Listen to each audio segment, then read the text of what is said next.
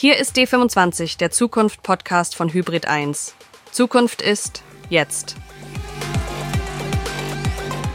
Und hier kommt Ihr Gastgeber, Christian Jakubetz.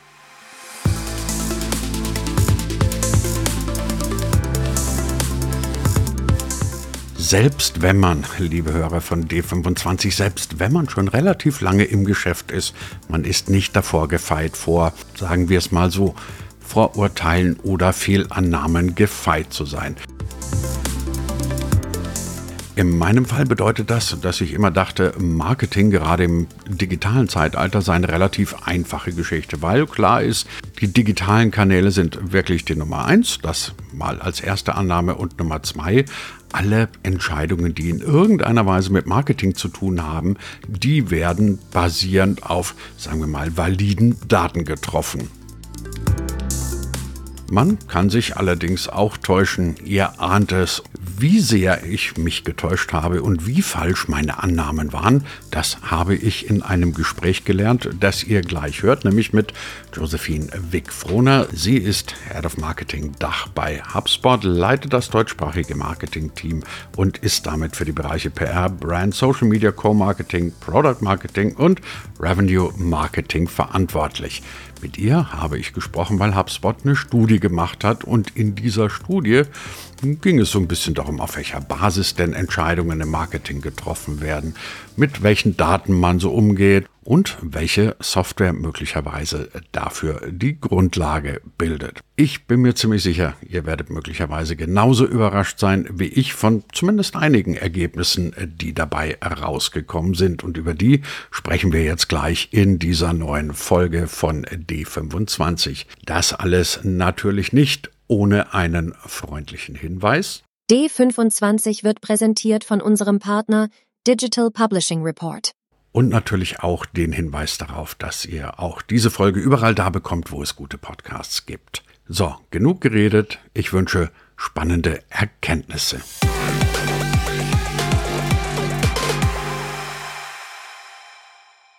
Frau Wigfroner, die Zukunft des Marketings in EA oder EMEA, weiß ich gar nicht, wie man das richtig ausspricht, bin ich mir immer unsicher. Jedenfalls, Sie haben diese Studie durchgeführt bei HubSpot. Vielleicht fangen wir erstmal mit dem Ding an. Was sind so die Erkenntnisse, die man daraus mitnehmen kann? Erstmal vielen lieben Dank für diese Einladung in den Podcast heute. Ich bin äh, sehr, sehr glücklich hier zu sein und ja, die Ergebnisse mit uns, unserer Studie mit Ihnen zu teilen. Und zwar erstmal, die Studie war für uns total relevant, weil es gibt da draußen viele Studien. Meistens basieren die aber auf Daten nordamerikanischer Unternehmen hm, oder Studien. Und wir, ich bin Teil ähm, als äh, deutsche als Lead des deutschen Marketingteams. Bei HubSpot bin ich Teil des EMEA-Marketingteams. Und deshalb sind natürlich diese, diese Zahlen für uns total relevant gewesen. Und ähm, ohne jetzt schon zu viel davor wegzunehmen, was eine der interessantesten Erkenntnisse unserer Studie war, sind, dass, ähm, dass sich die Betriebszugehörigkeit der Entscheidenden auf der Marketing-Ebene ganz stark auf die Art der Entscheidung auswirkt. Und wir sehen zum Beispiel, dass Menschen mit weniger Berufserfahrung eher auf soziale Medien setzen, während ganz klassisch Menschen mit längerer Betriebszugehörigkeit häufiger auf klassische Marketingkanäle wie E-Mails oder sogar Printmedien setzen. Und im Zusammenhang mit Betriebszugehörigkeit sehen wir auch, dass ähm, umso erfahrener und länger jemand im Betrieb ist, die Erfahrung, äh, die Entscheidungen oft alleine getroffen werden. Das sehen wir vor allem in Deutschland. Das sehen wir in Deutschland mehr als in allen anderen Regionen. Hier haben nämlich über 70 Prozent der Befragten angegeben, ganz alleine Entscheidungen zu treffen. Und auffällig war hier im Gegenzug zum Beispiel Frankreich. Hier geben nur rund 50 Prozent an, dass sie das tun. Und in Frankreich sehen wir, dass die Marketingentscheider ähm, deutlich niedrigere Betriebszugehörigkeiten haben, es sind deutlich jüngere Leute, frischer im Job. Und hier scheint ganz klar die Erfahrung mit dem eigenständigen Treffen von Entscheidungen zusammenzuhängen. Hm, eine weitere interessante Erkenntnis für uns war, dass ähm, in oder dass Websites, Blogs, E-Mails und Social Media im ganzen EMEA-Raum am häufigsten, am häufigsten genutzt werden und in Deutschland aber durchschnittlich die wenigsten Marketingkanäle genutzt werden und in Österreich interessanterweise am häufigsten die klassischen Medien, Publikationen, Druckerzeugnisse genutzt werden. Das ist insofern interessant, weil auch lustigerweise auch aus journalistischer Sicht in Österreich ja der Printmarkt, also der klassische Tageszeitungsmarkt, immer noch viel, viel stärker ist als in Deutschland. Ich habe mich mal mit einer Chefredakteurin einer österreichischen Zeitung unterhalten, die konnte mir auch nicht erklären, warum das so ist. Ist halt anscheinend irgend so ein Phänomen. Sie meinte irgendwie, weil Österreicher so gerne in Kaffeehäusern sitzen und dort dann Zeitungen lesen. Wer weiß, vielleicht spielt das eine Rolle. Lassen Sie mich trotzdem bei zwei Sachen, die Sie gerade erwähnt haben, nachhaken. Das eine ist, dass Sie sagen, Deutschland spielt da anscheinend kleine Sonderrolle oder hat einen Ausreißer in der Statistik, nämlich dass 70 Prozent und damit ungewöhnlich viele quasi Alleinentscheider sind. Kann man dafür irgendeinen Grund ist das eine andere Unternehmenskultur oder woran liegt das? Wir sehen zum Beispiel im Vergleich zu Großbritannien und Irland, da sind die Unternehmen, die wir befragt haben, äh, im Durchschnitt maximal bis 100 Mitarbeitern. In Deutschland ist der Großteil der Unternehmen, die wir befragt haben, deutlich größer gewesen. Und wir wissen, dass mit einer ähm, Größe des Unternehmens eine, eine, steilere Hierarchie ganz, ganz natürlich ähm, herrscht. Und ähm, es ist vielleicht auch einfach kulturell bedingt, dass mehr, wie sagt man auf Englisch so schön, top-down in größeren Unternehmen oder auch in Deutschland einfach der Fall ist, als das in ähm, zum Beispiel in England der Fall ist. Ja, hat wahrscheinlich auch damit zu tun, dass zum Beispiel, wie ich gesagt habe, in Frankreich wir deutlich jüngere Riegen an Leitenden in den Marketingteilungen haben.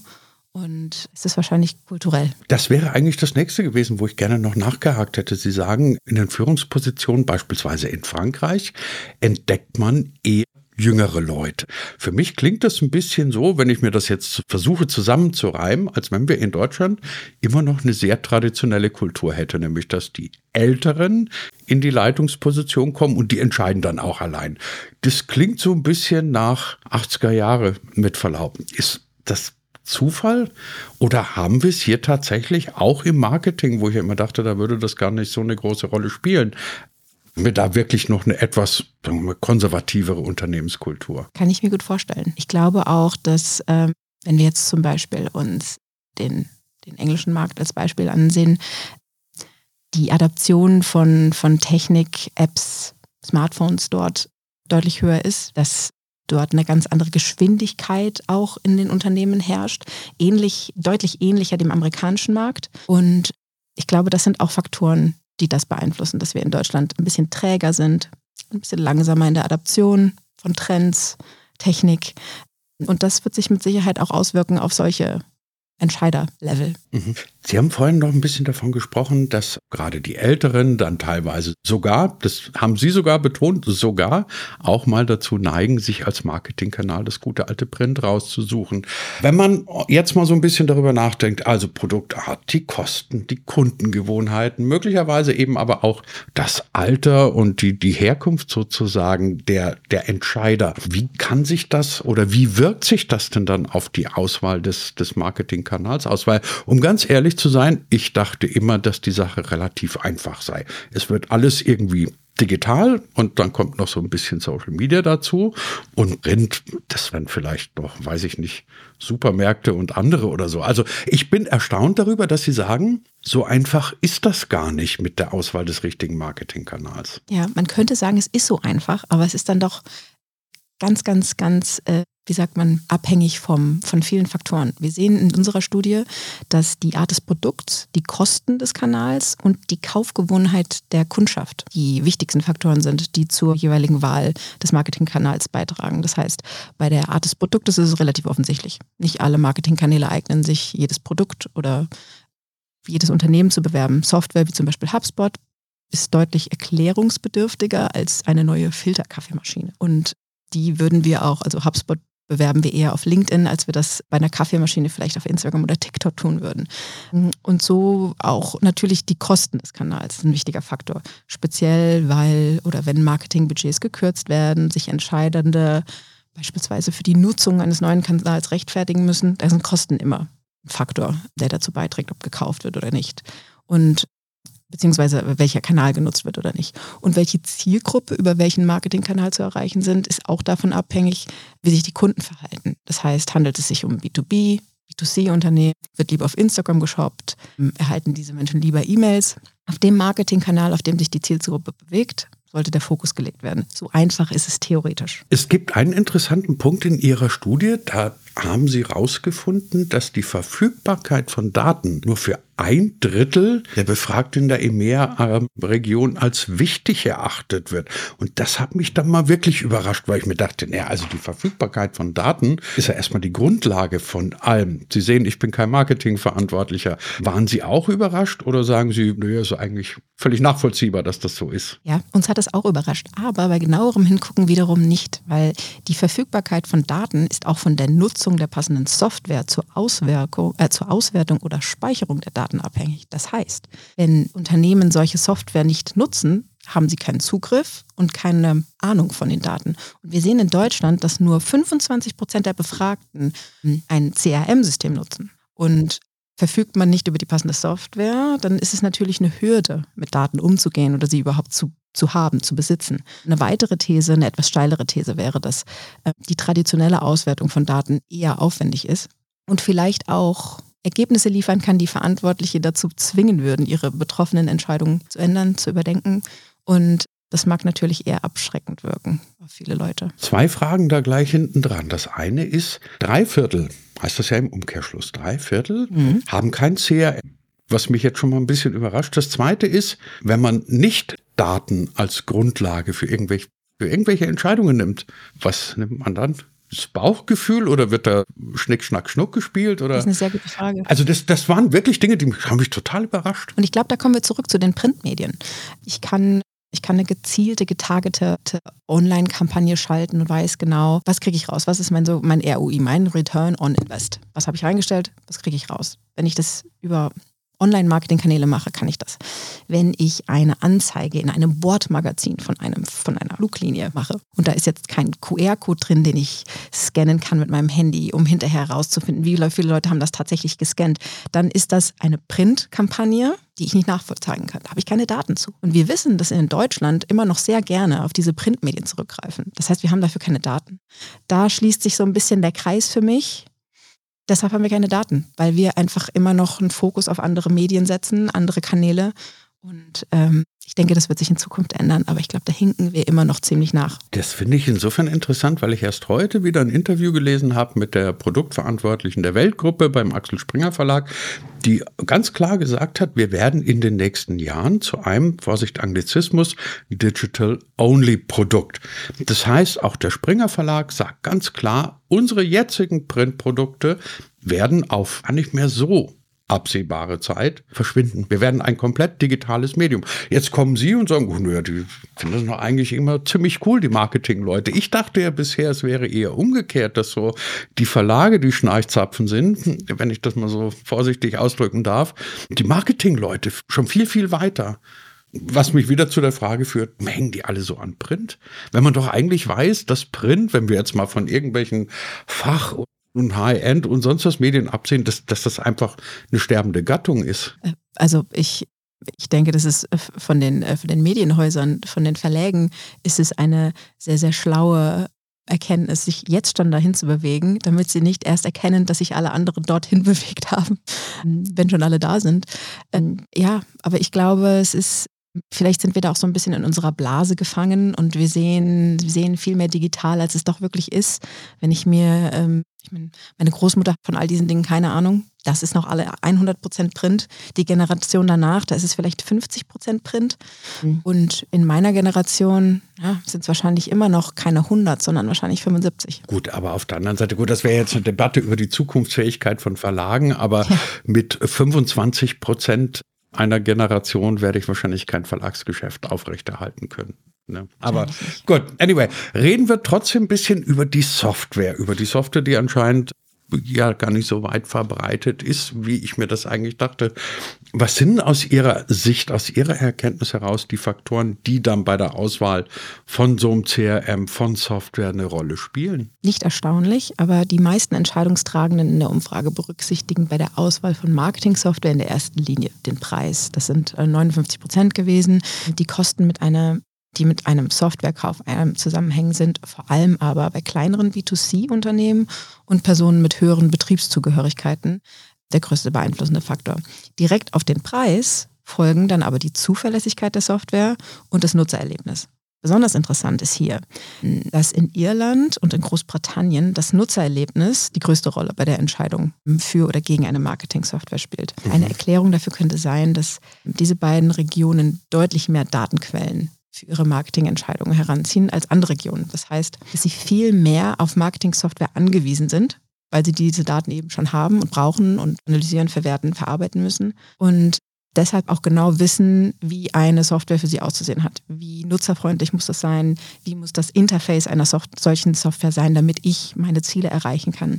Ähm, und dass man sich der Wichtigkeit dieser Software bewusst ist, ist die Frage des Preises dann vermutlich auch eher zweitrangig. Apropos Daten. Immer wenn es in Deutschland, also zumindest nach meinem Eindruck, wenn es in Deutschland irgendwann mal um das Thema Daten, Datenverarbeitung, Datengewinnung geht, dann kommt ganz todsicher ein Begriff in die Debatte, das ist Datenschutz. Das finde ich immer das erste Wort, das dann fort irgendwie fällt.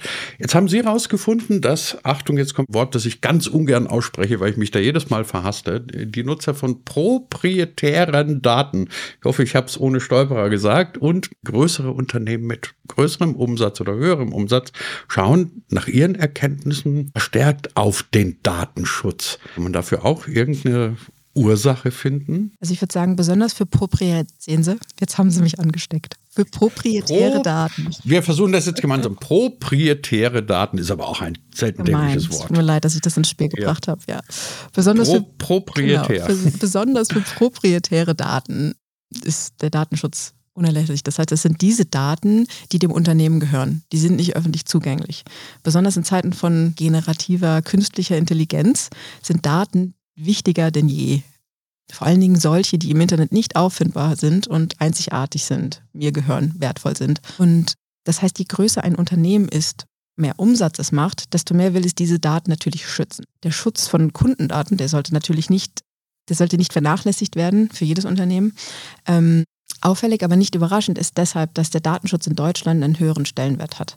Wir wissen, Verbrauchende, Verbrauchende dem Umgang und der Speicherung ihrer Daten sehr skeptisch gegenüberstehen in Deutschland. Das sehen wir bei HubSpot im Vergleich zu den anderen Regionen, in denen wir tätig sind. Ähm, die Deutschen sind die Ausnahme. Ich meine, nach DSGVO, was ja europaweit gilt und nicht nur bei uns, sind wir dennoch immer noch die Ausnahme ja, in Deutschland gibt es die Besonderheit, was wir in anderen europäischen Ländern zum Beispiel nicht haben, dass der Double Opt-in-Prozess rechtlich verpflichtend ist. Das heißt, Empfangende von E-Mails hm, oder von Marketingkommunikation müssen explizit einwilligen, dass sie kontaktiert werden dürfen und ihre Daten zu verarbeiten. Und all diese Punkte müssen natürlich bei der Marketingstrategie beachtet werden. Vor allem, wenn es um die Generierung von neuen Leads geht, von neuen Kunden. Und deshalb müssen sich Marketingteams bewusst sein, dass Datenschutz ein wichtiges Thema für die Zielgruppe ist. Und deshalb sollte auch, und das sage ich, sage ich immer wichtig, die Kommunikation dazu soll immer transparent sein. Das heißt, auf der eigenen Webseite sollte man erklären, wie die unternehmenseigenen Datenschutzregeln gestaltet sind. Und bei der, bei aller Marketingkommunikation sollte man immer DSGVO-konform die Einwilligung der Nutzenden einholen und ähm, ja, im Vergleich zu Ländern außerhalb der EU agieren Marketer, vermute ich, aufgrund dieser Besonderheit eher vorsichtig oder vielleicht sogar gebremst. Jetzt haben wir viel gehört über Zahlen, über Trends, über Daten, Datenerhebungen, Software etc. Wir haben auch nochmal darüber gesprochen, das Print doch nicht so tot ist, wie ich das immer zumindest dachte. Also lebt anscheinend noch. Wenn Sie es jetzt mal so ein bisschen versuchen zusammenzufassen, gibt es irgendwelche Tipps, irgendwelche Ratschläge, die Sie Leuten, die in irgendeiner Weise Marketing machen müssen, dürfen im Hinblick auf ihre Kanäle und auf die Tools geben können? Also prinzipiell galt und gilt weiterhin, dass man äh, auf den Kanälen präsent sein sollte, auf denen die eigene Zielgruppe am aktivsten ist. Aber um wirklich nachhaltig gute Entscheidungen zu treffen, wo das ist, sollten sich Marketer der Bedeutung dieser Daten bewusst sein. Es ist nämlich Zeit, das predige ich immer, dass Daten und Datenanalyse priorisiert werden. Und dazu kommt noch, was wir als Trend und natürlich auch als Herausforderung in dem Fall sehen, ähm, künstliche Intelligenz für sich nutzbar zu machen. Und um Kosten zu sparen und effizienter zu arbeiten, ist es sicherlich äh, unabdingbar in der Zukunft. Und wer diese beiden Themen, Daten und künstliche Intelligenz, für sich nutzt, der wird mit Sicherheit die richtigen Kanäle finden, um seine Zielgruppe zu erreichen. Generell ist es schwierig, da eine universelle Empfehlung zu geben, aber ein schönes Beispiel, wie zum Beispiel Daten und künstliche Intelligenz einen auf den Weg zu dem richtigen Kanal oder einem neuen Kanal bringen können, wäre zum Beispiel, dass man sich seine Daten genauer anschaut, woher, woher kommen meine Neukunden, welche Touchpoints, welche Kontaktpunkte hatten sie in, in meiner ähm, Customer Journey. Und ich gucke auch mal nach rechts und links und schaue, was macht meine Konkurrenz so. Und aus dieser Analyse kommt hervor, dass YouTube ein großes Umsatzpotenzial für mein Unternehmen hat. Nun ist aber das Problem, dass YouTube als Videoplattform in der Produktion recht teuer ist. Ne? Videos zu produzieren ist, ist teuer, das wissen wir. Es gibt aber, und jetzt kommt AI ins Spiel, es gibt künstliche Intelligenzen, die, wie zum Beispiel ein Tool, das sich HeyGen nennt, das bestehende Videos übersetzt. Und zwar nicht nur auf Audiospur, sondern mit Mundbewegung. Das heißt, stellen wir uns vor, wir haben, wir sind ein Unternehmen wie, wie HubSpot, wir haben äh, Hauptsitz in den USA, wir haben also Kollegen, die schon Videoinhalte auf Englisch haben. Könnten wir jetzt natürlich neu einspielen, neu aufnehmen. Wahnsinnig aufwendig und teuer. Wir könnten sie aber auch über eine künstliche Intelligenz für uns übersetzen lassen.